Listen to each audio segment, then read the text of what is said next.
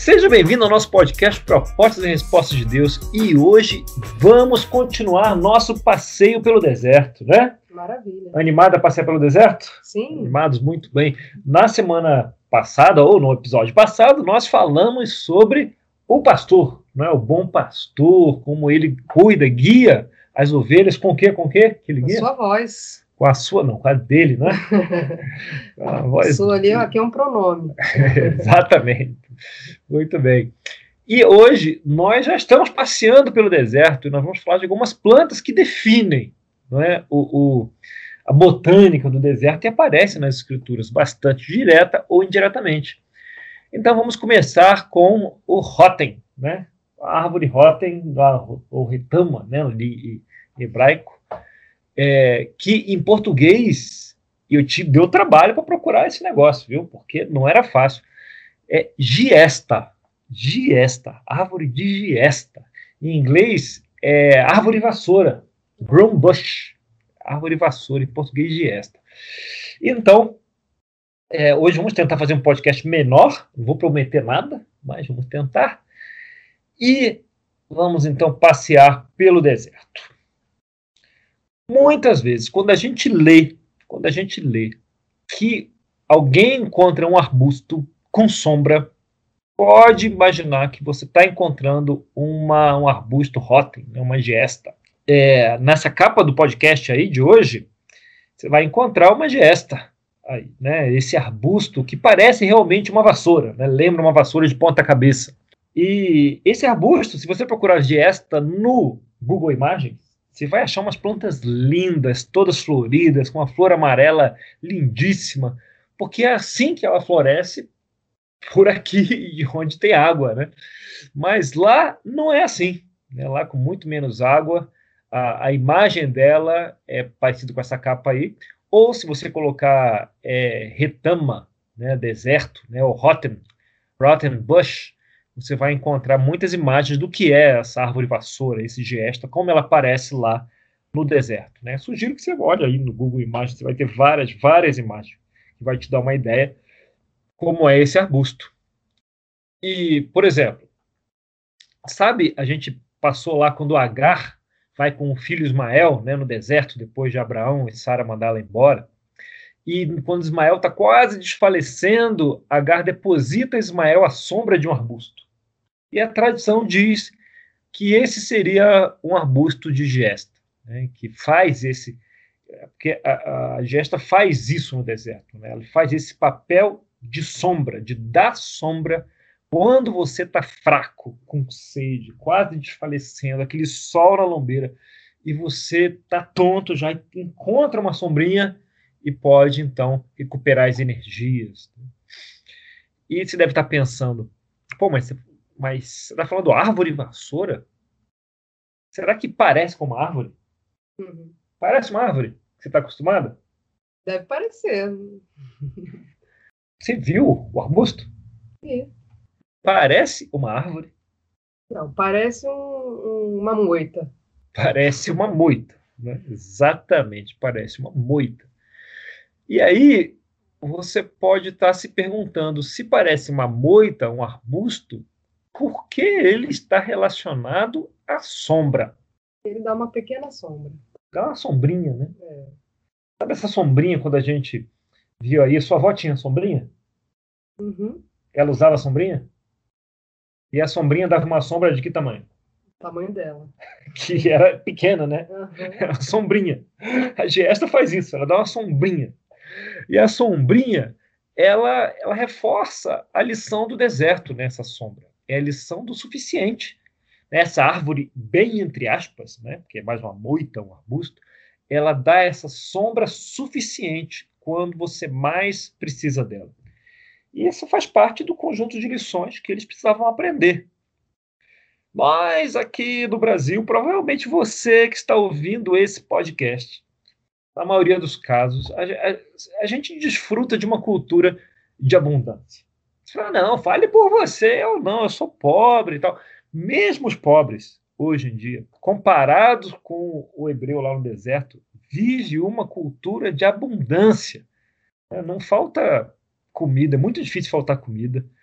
é, mesmo para quem tem uma renda menor, tanto que, é, na verdade, as faixas de rendas mais simples é onde a obesidade é um problema maior. Né? A gente, o que só mostra, só reforça a cultura de abundância em que vivemos. Pode não ser uma abundância de, de educação, né, ou de saúde de primeira qualidade, mas comparado lá com o povo hebreu ali no deserto, ou com o beduíno, né, hoje em dia, sem dúvida, o que vivemos é uma cultura de abundância. Então, é, imagina um ambiente aonde você está no deserto e a sombra não é um negócio comum, principalmente quando você está se locomovendo. Então, encontrar ali um, um né, uma retama, é, ela te dá uma sombrinha mesmo. E é uma sombra que, eventualmente, nem dá para cobrir uma pessoa inteira. Uhum. Essa sombra, ela é a sombra suficiente para te dar energia para ir até a próxima sombra, né? continuar a sua viagem. Além disso, se você olhar aí esses, essa, esses arbustos né, de Rotten, é, normalmente eles estão isolados, né? Uhum. Você não tem uma grande floresta de arbustos, se é que isso existe também, nem existe isso, mas você não tem uma grande, um, uma, um grande concentrado desses arbustos, elas costumam ficar isoladas. Quer dizer, você está caminhando e aí você encontra aquela sombrinha. Imagina um alívio, né? Por isso que essa sombra, quando ela é encontrada, ela é como um deserto, né? um presente. Ainda assim, para nós, é difícil olhar para esse arbusto michuruca uhum. e ver nele um presente. Então a gente vai dar uma olhadinha é, é, nas escrituras para ver se a gente consegue entender mais a ideia desse presente. Não sei se você lembra, a gente cresceu no Rio, né? Uhum. Caminhamos pela Praça Sans Penha, no Rio de Janeiro, não é isso? Sim. Lembra quando o Rio fazia aqueles dias de calor? Ah, aqueles 45 graus. Exatamente. Você passava em frente a algumas lojas ou um banco e tinha um ar-condicionado lá dentro. Nossa. E na calçada batia aquele. Aquele arzinho. Aquele arzinho. Você queria ficar imóvel ali. Aí você passava do negócio, aí você até voltava. Uhum. Você dava assim, cinco passos atrás para ficar ali no arzinho, assim. Ah, durante alguns segundos. Durante algum, porque depois né, você tinha que ir para onde você ia. Né? Ia ficar na calçada parado, igual um pateta. Embora a gente ficasse, né? Alguns momentos ali.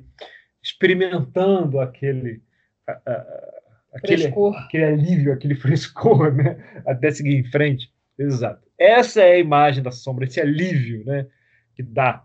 Então, vou pedir, querida, que você, com a sua voz inigualável, vamos lá em Juízes 9, 14, 15. Finalmente, todas as árvores disseram ao espinheiro: Venha ser o nosso rei. O espinheiro disse às árvores: Se querem realmente ungir-me rei sobre vocês, venham abrigar-se à minha sombra. Do contrário, sairá fogo do espinheiro e consumirá até os cedros do Líbano. Venham abrigar-se à minha sombra. Né? Então, você tem a ideia do abrigo aí na sombra como um refúgio. Vamos para o Salmo 88. Do Egito trouxeste uma videira, expulsaste as nações e a plantaste. Limpaste o terreno, ela lançou raízes e encheu a terra. Os montes foram cobertos pela sua sombra, e os mais altos cedros pelos seus ramos. Seus ramos se estenderam até o mar, e seus brotos até o rio. Obrigado. Olha Deus contando como ele trouxe o seu povo do Egito, né? Eles foram transplantados do Egito, né, até o deserto. E o deserto é um lugar onde não tem muita sombra. Então, imagine, dá para você imaginar que o mundo é um grande deserto. E Deus planta nesse mundo o quê? O povo, né? O de Deus, os seus filhos. O povo de Deus, é para dar sombra para esse mundo. Né? Ele fez isso. Trazer tirou... alívio. Né? Exatamente. Trazer alívio, né? Então, é... essa ideia da sombra, né? Trazendo isso. No Salmo 121, que diz? O Senhor é o seu protetor como sombra que o protege, ele está à sua direita.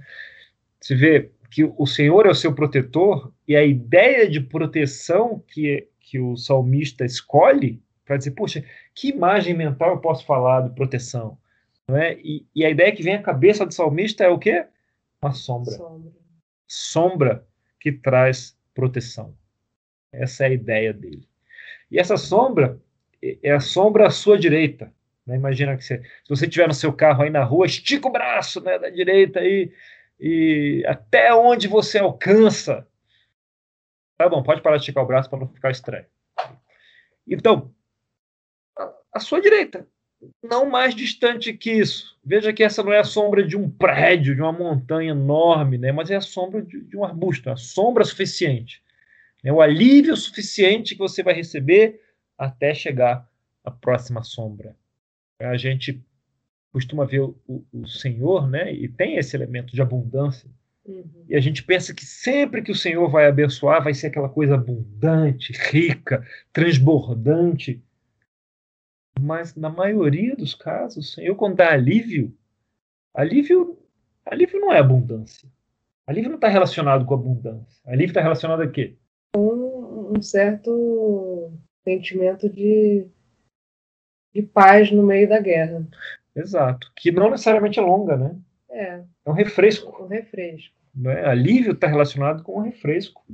Imagina, as principais sensações de alívio que você tem, é, se você colocar 10 maiores sensações de alívio no Google, vai ter algumas listas e vai falar tirar o sapato apertado, vai falar né, achar um banheiro quando você está em necessidade, né? Situações onde você está com sede, muita sede de tomar uma água, né? Está fraco e consumir algo com, com açúcar.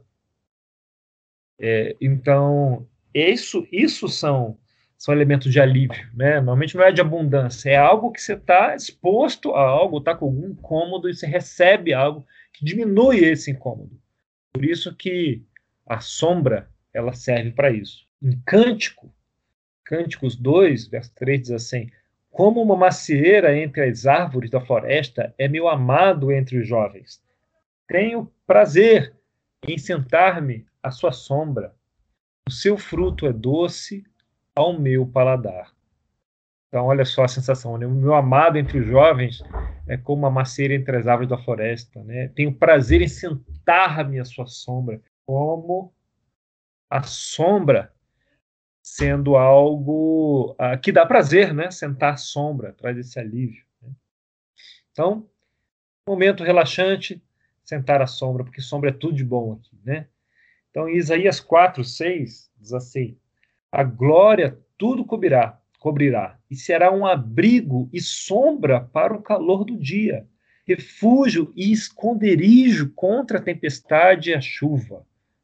Olha, de novo aí, vê a sombra é, como junto aí do abrigo, né, do refúgio, do esconderijo, ela tem essa ideia de, de, de abrigar, né, de, de trazer essa sensação de segurança, né, aqui agora no livro de Isaías. É, em Isaías 25, 4, eu já li demais, querido, sua voz está fazendo falta aqui. Tem sido refúgio para os pobres, refúgio para o necessitado em sua aflição, abrigo contra a tempestade e sombra contra o calor. Quando o sopro dos cruéis é como a tempestade contra um muro. Olha de novo a proteção, né? Sombra contra o calor, quando o sopro dos cruéis é como a tempestade. Então você vê que a sombra como como calor, esse, esse, essa ideia de proteção, aqui o, o profeta também coloca para essa ideia de proteção com a proteção dos, dos cruéis, né? É, sombra como essa ideia. Eles pensavam em proteção que vinha à cabeça, sombra, no caso aqui, que protege a pessoa do deserto que está na vida dos outros. Vamos aqui para Isaías 30, verso 2. E descem ao Egito sem consultar-me, para buscar proteção no poder do Faraó, e refúgio na sombra do Egito. Mas a proteção do Faraó lhes trará vergonha, e a sombra do Egito lhes causará humilhação. Muito bem. Então, você tem aqui o refúgio na sombra do Egito. Né? Você tem um, um aviso aqui. Olha onde você vai buscar essa sombra. Se a gente quer proteção, né? a gente quer sombra, mas não é qualquer sombra que você quer. Uhum. A proteção do Egito não é aconselhável. E olha que curioso, quer dizer que ele transplanta o povo do Egito, né, daquela, daquele verde, aquela fertilidade toda, para o deserto, procurar a sombra de esta que Deus quer dar a você. Tirar você do Egito, da narrativa do império, uhum. para a narrativa de Shalom, onde você vai ter uma sombra de Giesta. Suficiente. Suficiente. Né? No Egito havia abundância, mas havia também o faraó com o quê? O que, que ele tinha na mão? Escravidão, né? Escravidão, né? Tinha o, o, o bastão uhum. né? na mão. Deus traz o povo, transplanta do Egito, né? E traz para o deserto, para essa sombra. E é também um lugar onde ele vai prover a sombra. Afinal, nós falamos recentemente que o reino é um reino de quê? Sacerdotes. Reino de sacerdotes que representam o povo diante de Deus, mas também representam a Deus para os demais, né? para as pessoas. Sim. A gente sente aí também uma responsabilidade de ser sombra. É, vamos olhar aqui essa profecia com um pouco mais de cuidado. Isaías 25. Por isso, um povo forte te honrará. A cidade das nações cruéis te temerá. Tem sido refúgio para os pobres, refúgio para o necessitado em sua aflição, abrigo contra a tempestade e sombra contra o calor quando o sopro dos cruéis é como tempestade contra um muro e como o calor do deserto. Tu silencias o bramido dos estrangeiros, assim como diminui o calor com a sombra de uma nuvem, assim a canção dos temíveis é emudecida. O povo forte te honrará, né? É, então, assim como tem sido um refúgio para os pobres, um refúgio para os necessitados, um abrigo contra a tempestade, sombra contra um calor. Ele começa a falar do povo aqui, né? Fazendo a parte dessa sombra. E a gente pensa, não, mas não sei se está falando exatamente isso. Hum, proteção contra os cruéis, é direto é indireto, não está claro. Vamos clarear então. No verso 32, outro capítulo na frente, logo no capítulo 32, no verso 1. De Isaías, né? Vejam, um rei reinará com retidão, e príncipes governarão com justiça.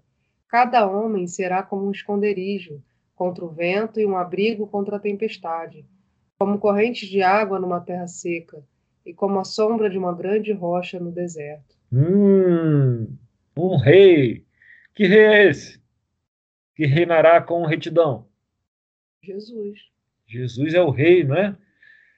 E quem governará? Então, se Jesus é o rei, quem governará em nome do rei? Os.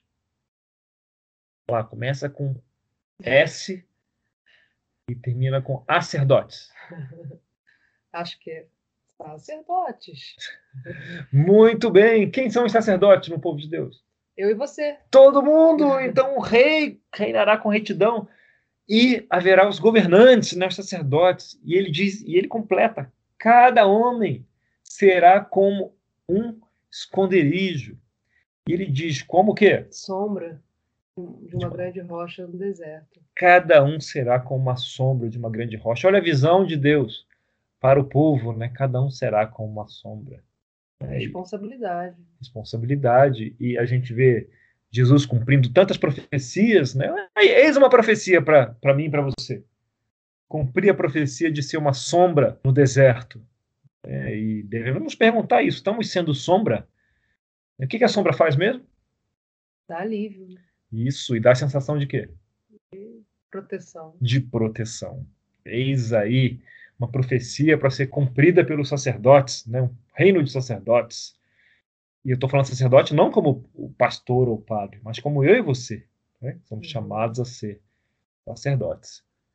Então, é, a sombra nos ensina que teremos o suficiente, mas também nos ensina que devemos ser o suficiente para os demais, né? para prover aquele alívio. Então, de vez em quando, a gente acha que para ser um bom cristão, a gente precisa ter todas as respostas. Para ser um bom discípulo de Jesus, preciso saber o que Jesus sabia. Uhum. Difícil, né? Ser muito sábio e ter ser um marco para as gerações, falar aquela frase certa com aquela sabedoria é, é, precisa, né? aquele tirocínio espiritual. Uhum. E, e, a gente já vi pessoas que, que eventualmente agem assim. Mas o, o, o, E é ótimo ter essas pessoas, né? É ótimo. Mas isso não seria um, um, uma retama, não seria um gesta. Né? Seria talvez um carvalho. Né? Um carvalho é assim, né? majestoso, uhum. se levanta no meio da tragédia, fica firme. Eu, em situações extremas, é, de luto forte, perda, eu não consigo. Eu não consigo ter uma palavra certa na boca, eu travo, eu não consigo raciocinar direito, eu me emociono, é demais, eu não consigo funcionar. É, eu, quando eu não tenho as respostas, né, segurança que eu posso falar algo adequado ali, eu, eu dou uma travada forte. É, eu não sou um carvalho nesses momentos. Tem um amigo chamado Ariel que não, nesses momentos ele sabe o que falar, ele sabe como se comportar, ele sabe como consolar, manter a cabeça no lugar, né, guia todo mundo para um lugar menos escuro, né? Uhum. É, eu, nesses momentos, eu não consigo funcionar assim. Agora, no deserto, eu sou chamado a ser a gesta, né? a dar a sombra suficiente. E para isso, ficar do lado, sofrer junto, mesmo sem as respostas, uhum. é suficiente. É, eu posso, eu não consigo ser um carvalho em situações assim. É, eu gosto de pensar, raciocinar, fazer ligar. Então, momentos muito emotivos, né, querida? Né? Eu, eu, eu gosto desses momentos. Não, você foge totalmente. Eu fujo totalmente desses momentos. Eu não funciono, mas eu consigo fazer uma sombrinha uhum. ali. Se eu me concentrar. Muito. não é? Eu consigo. Tá do lado nesse momento. Né? Custa caro, mas eu consigo. Não consigo ser carvalho nesse momento. É de jeito nenhum. Mas nós somos chamados para ser isso, né? para ser o arbusto. É, em outros momentos eu vou ser mais que um arbusto. Mas em, em, em alguns não. No máximo um arbusto. Mas é isso que, que eu sou chamado para ser. Né? E é isso que cada um é chamado para ser. Para ser sombra, para dar sombra suficiente. Né? Dar energia para as pessoas. Igual no deserto, quando alguém caminha, encontra um arbusto e acha sombrinha suficiente para uh, ter aquele alívio até caminhar até a próxima sombra. E, e a gente pode cumprir essa profecia aqui, né? Para as pessoas, até elas encontrarem a próxima parada na jornada delas. Então, essa é a primeira planta. E, enquanto a gente vai partir para o encerramento, vamos falar de outra planta aqui. Vamos falar da acácia. E se você procurar aí nas imagens, a Cássia, você vai ver uma árvore lindíssima, alta. E se você procurar a Cássia no deserto, e é bom que em inglês é, é, é a mesma forma de escrever, né? Vou botar Acácia e Desert, né? Imagens aí, você vai ver as acácias do deserto. São bem menos floridas do que as que a gente vê por aí, é, em países mais úmidos, mas ainda assim são árvores imponentes, né? Elas elas nascem em lugares bem específicos no deserto. Quando chove, é, mas não chove no deserto, não, depende do deserto. Né? No deserto de Israel chove de vez em quando, e por onde a água passa, ela abre uns canyons, né? uns vãos. E o, o, a gesta nasce na, na beira por onde a água passa, né? desses vãos. Já o, a cássia ela nasce no fim, onde termina esse vão, esse cânion, e a água se espalha, às vezes se imposta ali, é ali onde nascem as acácias. E elas são chamadas de presente do deserto. É quando você encontra uma acácia, né, são mais raras, mas você tem sombra também, aliás, tem bastante sombra, e a madeira delas é muito boa para ser usada em construções dura, para ser para aquecer, né, no frio, ela queima bem também, é durável, fogo quente. E tem subprodutos ali da, da acácia, né, que servem de alimento, dá para alimentar um camelo aí por alguns dias. Você acha ali no, da, dos frutos ali da acácia. E, e, e, mais, quando não chove, pode não chover por muitos anos, elas secam e elas parecem mortas. E elas parecem ficar mortinhas ali. Até mais de década elas podem ficar assim, absolutamente secas. E de repente chove. E, e, a chuva atravessa esses canyons, né, que chamam de wadi, né, os wadis do deserto, e chegam até as raízes da acácia, molham, né, emposta ali em volta, e ela desperta. e volta à vida. Então ela volta à vida e produz folhas e então produz frutos, fica toda verdinha. É, os estudiosos, né, dizem aí na de botânica aí do, do, de Israel, dizem ali que no Salmo 1 e Jeremias 17, aquela árvore ela precisa ser uma acácia para aquilo fazer sentido. Então, para citar, já que você não lembra do Salmo 1, como eu não lembrava, o que, que diz aí lá no verso 1 ao 3? Como é feliz aquele que não segue o conselho dos ímpios, não imita a conduta dos pecadores, não, nem se assenta na roda dos zombadores. Ao contrário, sua satisfação está na lei do Senhor, e nessa lei medita dia e noite. É como árvore plantada à beira de águas correntes, dá fruto no tempo certo, e suas folhas não murcham tudo o que ele faz prospera. Olha só, né? Plantada à beira de águas correntes. Essas não, não, é, não são aquelas águas paradas nesses cânions, né? Essas aqui são águas correntes, essas que correm aí pelo deserto nesses momentos. Então, a árvore plantada aqui, ela dá fruto no tempo certo. Mas se for mesmo uma acácia no deserto, será que esse tempo certo é uma vez por década? E ele está falando aqui, ele não está falando aqui no Salmo de botânica, né? ele está falando de como é feliz aquele que não segue o conselho dos ímpios, né? Uhum. Aquele, ao contrário, que a satisfação dele está onde? No Senhor. E, lei, né? e ele faz o que com a lei? Medita diariamente. Medita dia e noite nessa lei. Né? E a palavra em hebraico aqui é Hagá.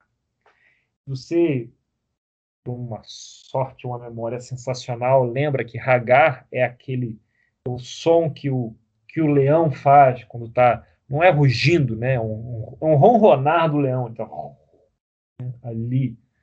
Esse agar na palavra é quando você fica dia e noite ali lendo, mastigando a palavra de Deus. E se a acácia é a imagem que vem à mente, e fica seca por anos, muitos anos. Imagina você lutando com a palavra muitos anos. Em algo que pode ser extremamente frustrante, né? Você ter uma resposta ali. Até que, sem chuva, né? Sem nada seco, até que, enfim, a água, a água desce e a árvore desperta e floresce no tempo certo, como a inspiração, que é a imagem aqui na cabeça do salmista. Né? Então, antes disso, você está trazendo o texto para dentro de você, tá internalizando, estudando, pensando nas escrituras, e os dias passam sem chuva, sem folhas, até que no tempo certo frutifica. Ao contrário, a né, sua satisfação está na lei do Senhor, ele medita nela dia e noite. Ele dá fruta no tempo certo. Muito bem. Então, hoje nós vimos sobre Rotem, né, a árvore vassoura, a gesta, como Deus é a nossa sombra e dá sombra suficiente, né, na maioria das vezes, uhum. e como nós somos chamados para ser essa sombra. E também vimos a acácia, o chamado presente do deserto. E de vez em quando nós somos chamados a ser também, não é? E como fazendo isso? Ficando firme no caminho, né? seguindo o caminho, e internalizando a palavra, né? mesmo que a terra pareça seca, sem chuva, ainda que leve anos, siga pelo caminho, mesmo sem nada vindo, dia e noite meditando, H no texto, até que um dia virá chuva e haverá vida e você vai poder ser o presente do deserto para alguém, ou para uma comunidade, ou para muitas pessoas. Né? Você uhum. ficar no caminho do Senhor. Então hoje vamos ficar por aqui e a gente vê mais árvores. Uhum. Na próxima, a gente se comparar com árvores. Uh, bom. bom, que a gente aprende com o deserto.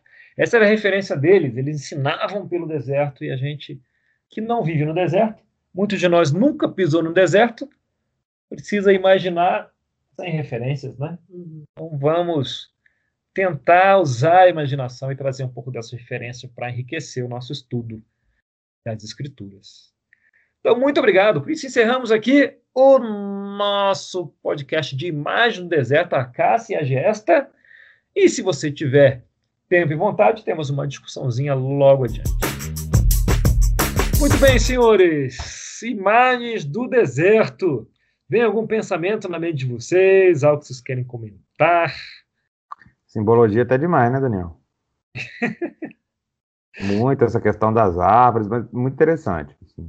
Eu, a pegada que você colocou da, da questão da funcionalidade, de você, tá, se você não for o, o principal, às vezes você já está fazendo um jeito de, de, de, encaminhar. Achei muito interessante a, a análise decorrente, assim, muito, muito legal. Tem algumas escrituras é, que eu leio que, em geral, elas me elas deveriam me encorajar tremendamente. Que elas são tremendamente encorajadoras. Mas elas me causavam desconforto. Algumas me causam ainda.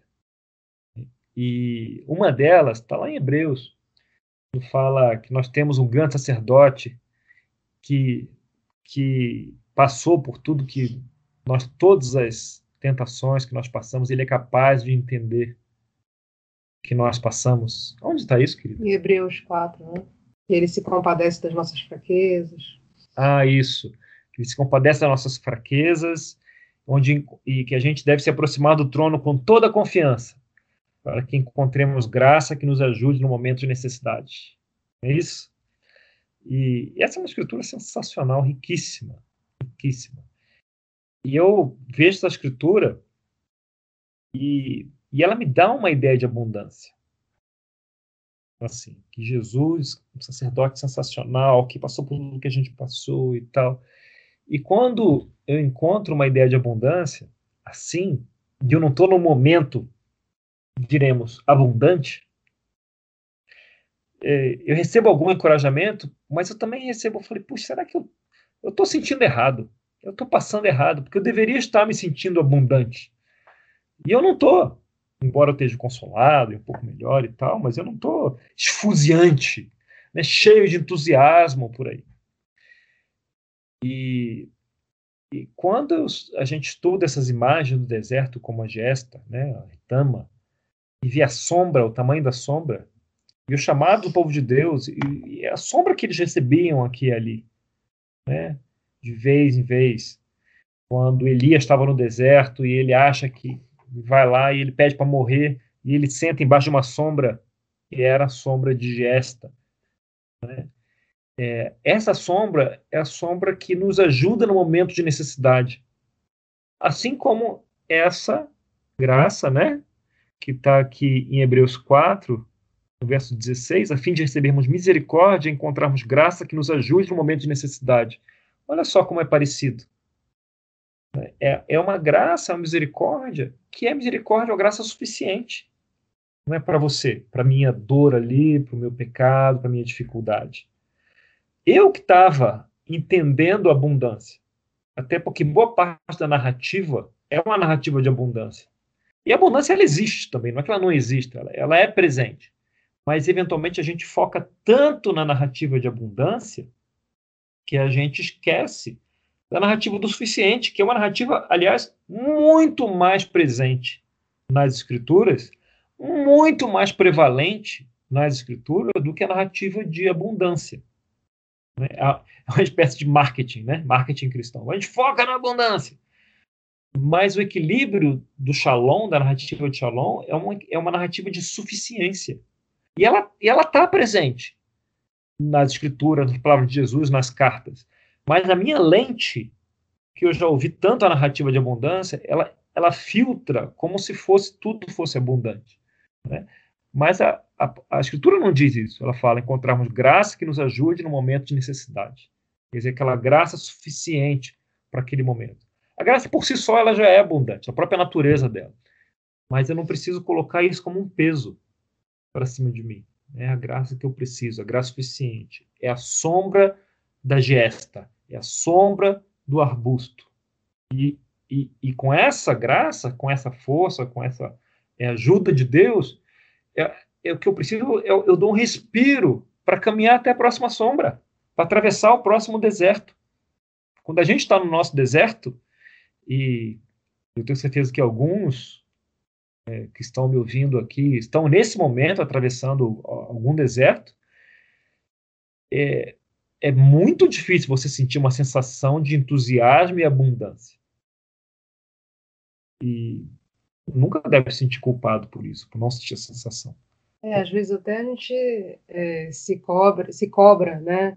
É, ah, estou passando por um deserto e busco a Deus, faço algo e, e não sinto essa, essa plenitude, esse êxtase, é, esse né? êxtase, essa coisa é, totalmente é, né, cheia de entusiasmo e, e, é como se tivesse alguma coisa errada comigo. Então eu estou não estou buscando da maneira certa, ou, mas na verdade esse esse alívio, né, essa essa paz momentânea, é, essa serenidade é, que eu consigo extrair em Deus, buscar em Deus e receber de Deus. Né? Ou às vezes uma diminuição da dor. Exatamente. Você nem alcança a paz, mas já diminui Isso. o calor.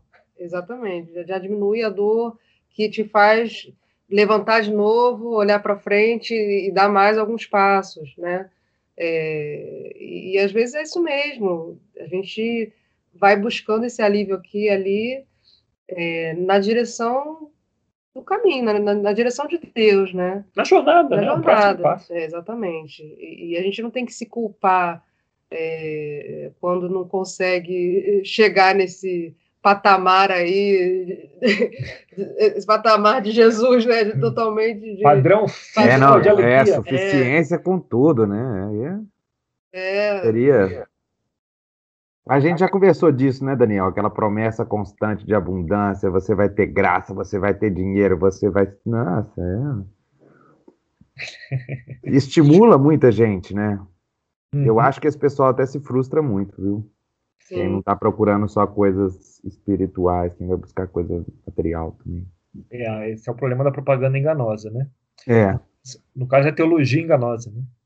Não, isso é, isso é interessante, porque sempre quando eu lembro de, de momentos de sofrimento que eu passo, é, onde está tudo dando errado e eu não lembro desse alívio que eu sinto de Deus vir a partir da solução do problema, do término do problema. Eu lembro desse alívio quando eu entendo algo de Deus. E eu sinto um, um alívio sobre o negócio, mas o problema ele continua. É, é, é eu, eu, consigo assimilar muito a essas situações que, que eu já passei algumas vezes. Bom, esse às vezes o, a sombra é um crescimento, né? um aprendizado, um alívio. Não, não necessariamente a solução do problema. Às vezes a sombra é você mudar a cabeça para conviver com o problema, né? É. E tem alguns desertos, filhote, que são cumpridos, viu? E que não depende da gente, né? É, Estão perto, mas não, não, a gente não tem como controlar. Não, é, tá logo, aí termina ali na, do, naquela cerca ali, logo ali, só que você não consegue pular a cerca, não pode. Tem que ficar do lado de cá. Nada a fazer. Quando é o filho que está passando pelo deserto e o pai sente exatamente. E o pai está junto, né? Exatamente. Quando o filho passa pelo deserto, os pais sentem o calor junto. E às vezes os pais até veem a solução, mas não tem jeito. Ele não pode abrir a cabeça do filho.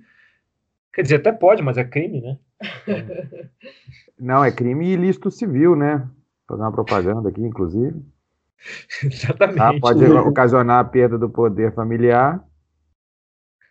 É, então fica a orientação, não tente fazer isso em casa, caro ouvinte. Não, não tente abrir favor. a cabeça do é, seu A gente tem uma consultoria jurídica no podcast justamente por isso. É, Fundamental, sua consultoria jurídica. Para evitar claro, uma interpretação claro. equivocada. É. Também eu fico muito pensando no, no certa inco incoerência que, que sempre dava na minha cabeça, eu sempre ignorava, quando a Bíblia falava sobre a terra prometida, né, do, do povo de Israel, falava, não, é uma terra que emana leite e mel. E aí, de repente, eu vou ver as fotos de Israel, é um deserto. Talvez não tão deserto quanto um deserto, mas assim, ainda assim não é um lugar onde. Não é um Brasil, né, galera? É, entre nós. E eu sempre ignorava isso, eu ficava, mas me dava um certo incômodo de ver o, o, a abundância que estava falando antes, toda aquela propaganda, né? E de repente caía no deserto com Israel. Quando a gente começa, quando a gente, agora nesse estudo que a gente está fazendo de, das imagens do deserto, a gente vê o que, que, o que, que Deus quer realmente passar. Né? Exato. Então, embora tenha áreas onde haja leite e mel, não é isso que predomina né, na, na, no solo né, e no relevo de, de Israel. Né? O que predomina é o deserto.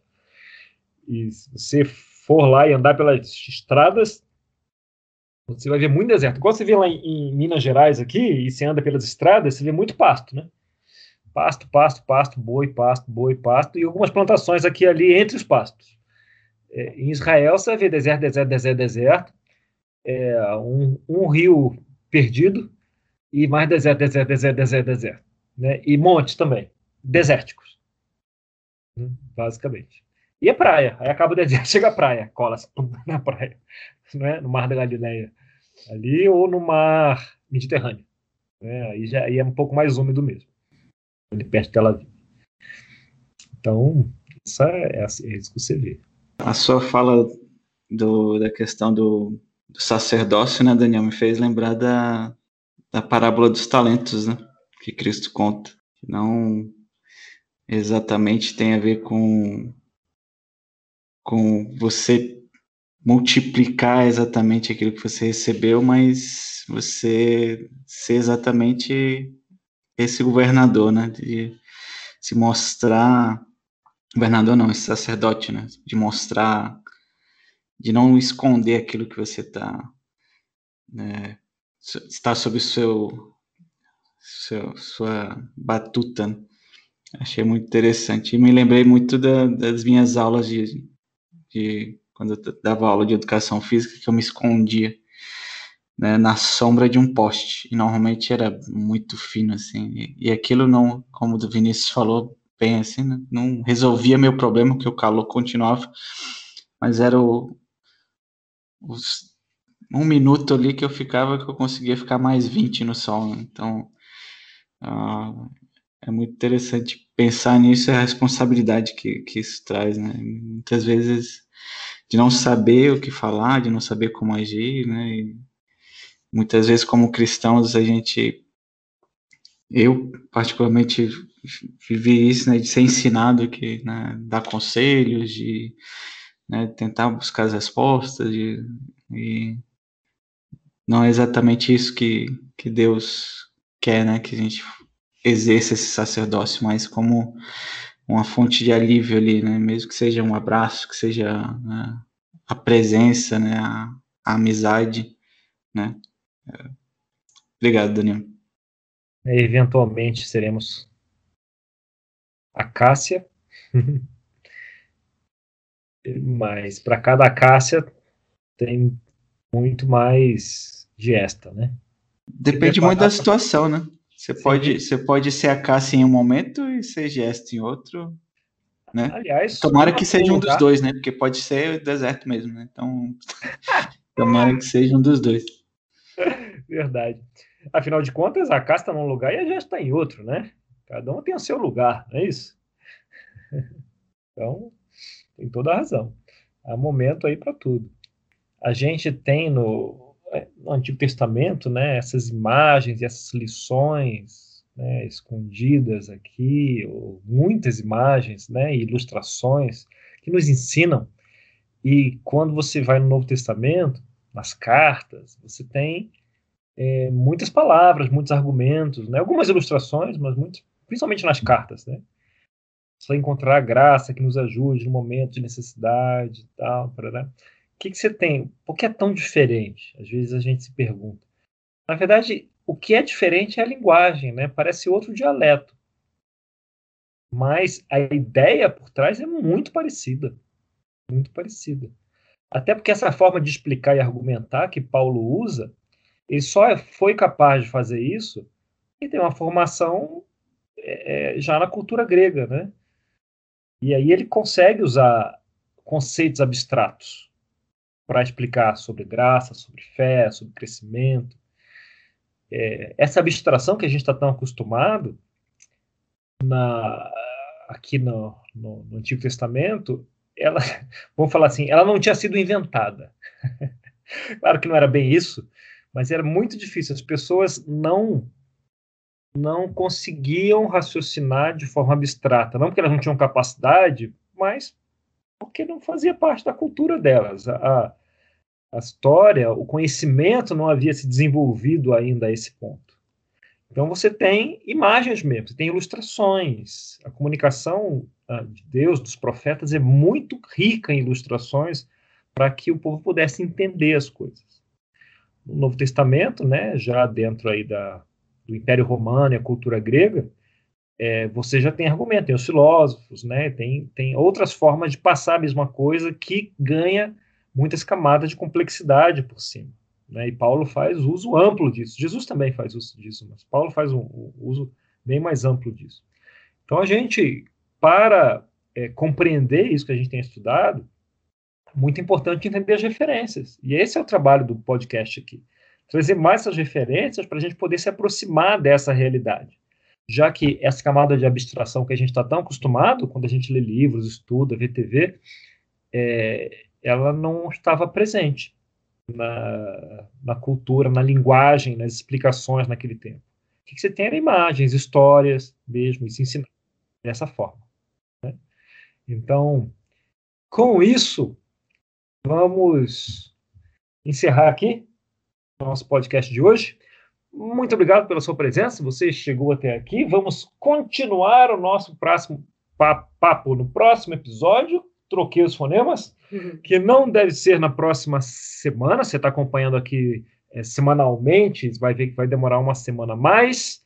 Então é uma boa oportunidade, até se você não viu os outros episódios, para voltar um pouco e ver aqueles que você pulou, né? Então fica a dica aí para você e até a próxima. Até!